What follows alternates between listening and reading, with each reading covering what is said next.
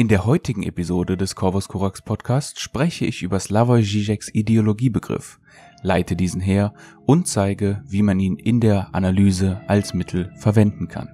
Falls ihr diesen Podcast unterstützen wollt oder euch die Folge gefallen hat, dann schaut doch in die Beschreibung, um herauszufinden, wie ihr diesen Podcast unterstützen könnt. Viel Spaß mit der Episode.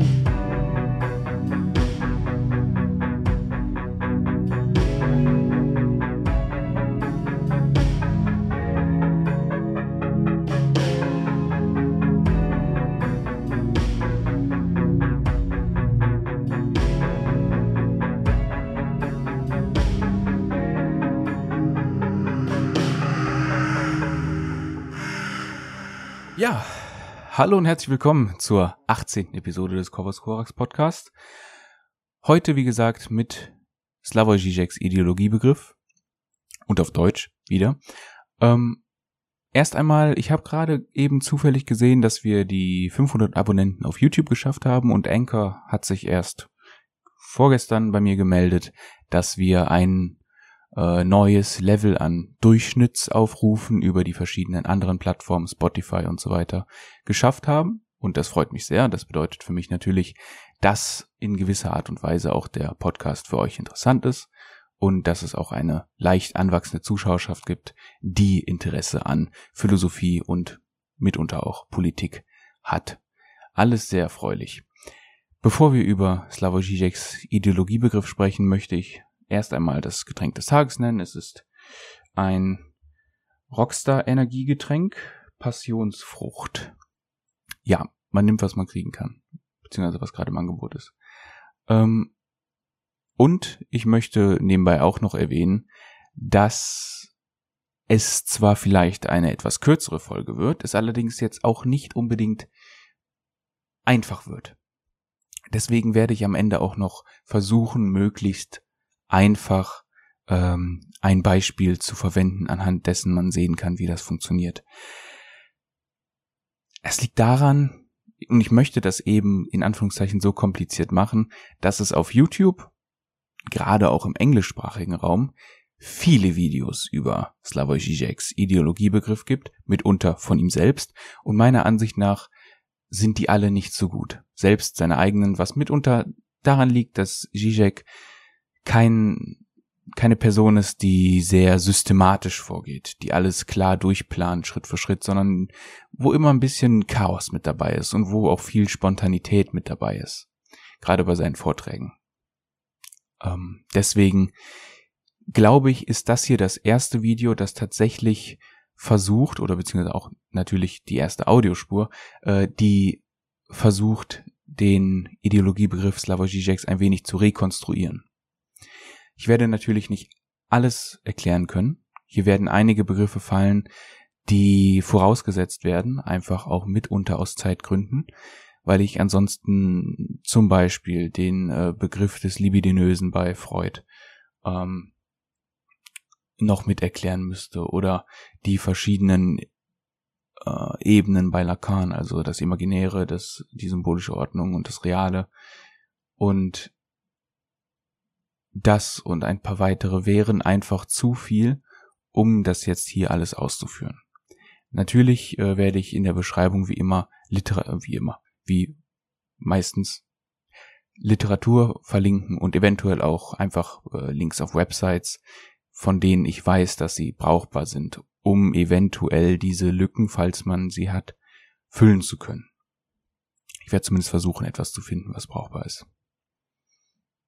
Also, fangen wir an.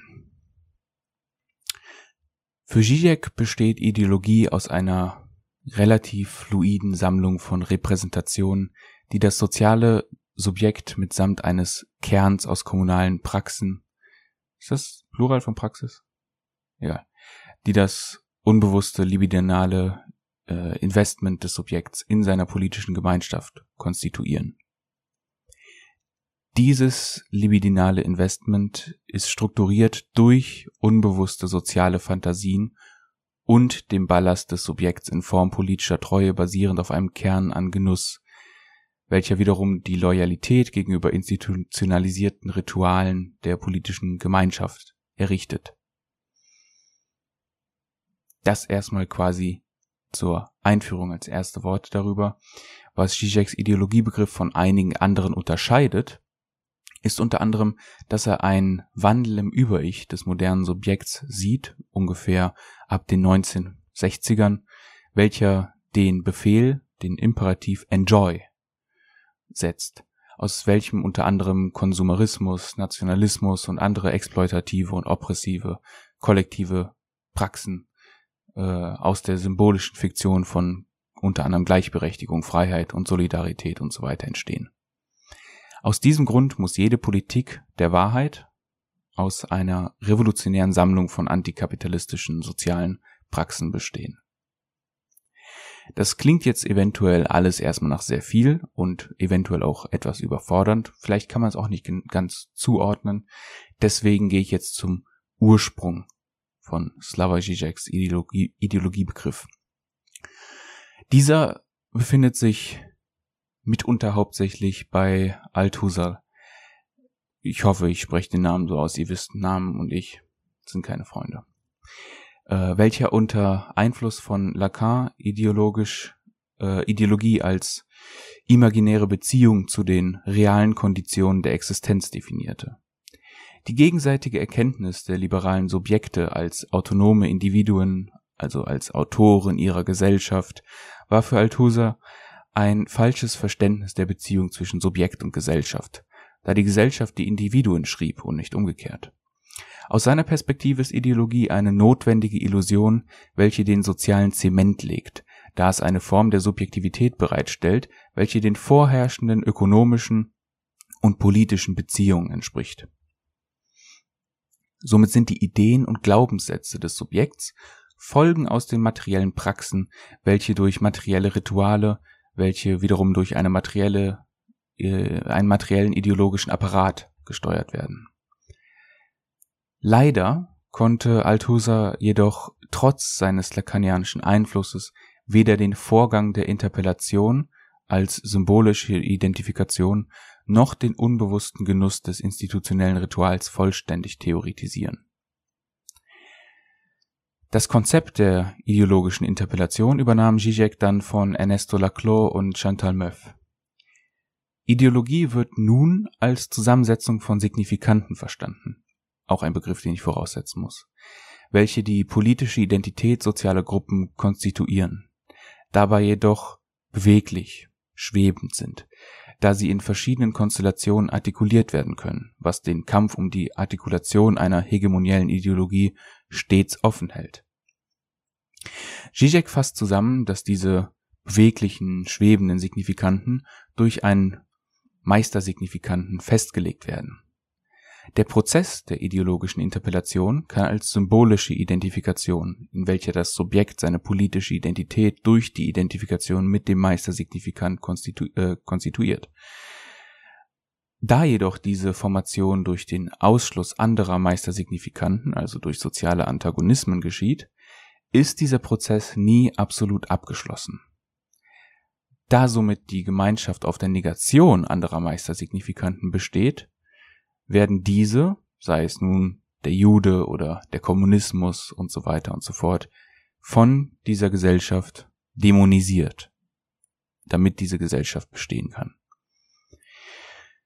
Diese beiden, der althuserische und der Laclos-Möffsche Ideologiebegriff, scheitern jedoch daran, dass ihnen die psychoanalytische Dimension fehlt, welche das unbewusste Investment in institutionalisierte Rituale als Dimension des Realen des Genusses, strukturiert durch die soziale Fantasie, übersehen. Um dem Abhilfe zu leisten, greift Zizek auf Lacans Graphen des Begehrens zurück, welcher die Struktur des Subjekts auf zwei Ebenen unterteilt.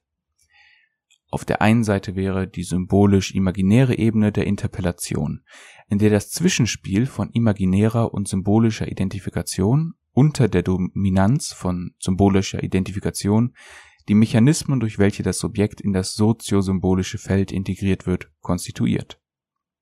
Auf der anderen Seite die symbolisch-reale Ebene desjenigen, was der Symbolisierung entweicht und über die Interpellation hinausgeht. Das wäre dann das Quadrat aus Begehren, Fantasie, dem Signifikanten des Mangels im anderen und der Trieb, welche alle zusammen um einen unerträglichen Genussüberschuss pulsieren. Basierend darauf erklärt Zizek zwei distinkte Operationen als relevant für jegliche Form von Ideologiekritik. Die erste ist diskursiv. Das symptomatische Lesen des ideologischen Textes, das die Dekonstruktion der spontanen Erfahrung seiner Bedeutung bewirkt. Das heißt, es zeigt, wie ein gegebenes ideologisches Feld das Ergebnis einer Montage heterogener, beweglicher, schwebender, signifikanten und deren Totalisierung durch Eingriffe bestimmter Knotenpunkte ist. Die zweite zielt darauf ab, den Kern des Genusses zu extrahieren und die Art und Weise zu artikulieren, in der eine Ideologie über das Feld der Bedeutung hinaus, aber gleichzeitig auch innerhalb dessen, einen in der Fantasie strukturierten, vorideologischen Genuss impliziert, manipuliert und hervorbringt. Diese zweite Ebene ist das, was Zizek besonders auszeichnet. Diese weist vier Punkte auf, welche besonders innovativ im Rahmen der Ideologieforschung sind. Erstens. Des Subjekts Ego-Ideal wird durch symbolische Identifikation mit dem ideologischen Meistersignifikanten geformt, aber die Inversion des Meistersignifikanten über die Interpellation hinaus ist ein unbewusster Imperativ des Über-Ichs zu enjoy, also zu genießen, der Verletzung der Normen repräsentiert durch das herrschende Universelle erst anregt. Also er ist quasi dasjenige, was den Ball ins Rollen bringt glaube, das sagt man so, oder? Das zweite ist äh, des Subjekts unbewusstes Begehren, das durch den anderen bestimmt wird, welches von der Exklusion abhängig ist, um die Illusion eines konsistenten soziosymbolischen Feldes aufrechtzuerhalten, so dass das Subjekt die Fantasie des Diebstahls des Genusses durch den anderen mit all seinen negativen Konsequenzen im Herzen der Ideologie erfolgen lassen kann. Drittens. Das Subjekt drückt sein Wissen über die Ideologie symbolisch aus und kann sogar ideologische Kritik vorbringen, welche jedoch zu einer zynischen Distanz zum herrschenden Universellen führt. Jedoch hängen die unbewussten Glaubenssätze des Subjekts von dessen Relation zum Genuss des anderen ab, auf das das kontemporäre Subjekt gegen Ideologie gerichtet ist, während es diese in seiner Praxis reproduziert. Hier kann man unter anderem als Beispiel diesen berühmten Niels Bohrwitz anbringen. Viertens. Ich werde den jetzt nicht bringen, weil ich bin nicht lustig. Äh, deswegen, aber ich denke mal, die Leute, die Zizek kennen, kennen den Witz. Wer ihn nicht kennt, sollte einfach Zizek und Bohr bei YouTube eingeben und dann hat sich das erledigt. Viertens. Die unbewusste Fantasie des Sozialen überdeckt die Tatsache, dass der andere die Identität des Subjekts nicht garantieren kann, weshalb retroaktiv ein Narrativ historischer Notwendigkeit in Bezug auf den Ursprung dieser sozialen Ordnung gesetzt wird, welcher vorschreibt, welche Werte, äh, welche Werte hochgehalten werden sollten. Aus diesen Punkten folgen unter anderem, dass jede ideologische Universalie eine dunkle Unterseite hat, welche diese konstituiert. Demokratische Politik wird durch nationalistischen Genuss gestützt, universelle Menschenrechte durch obszönen Genuss von Folter und Hinrichtungen, das Recht durch den Imperativ des Über-Ichs, diesen mit Freude zu brechen und so weiter und so fort.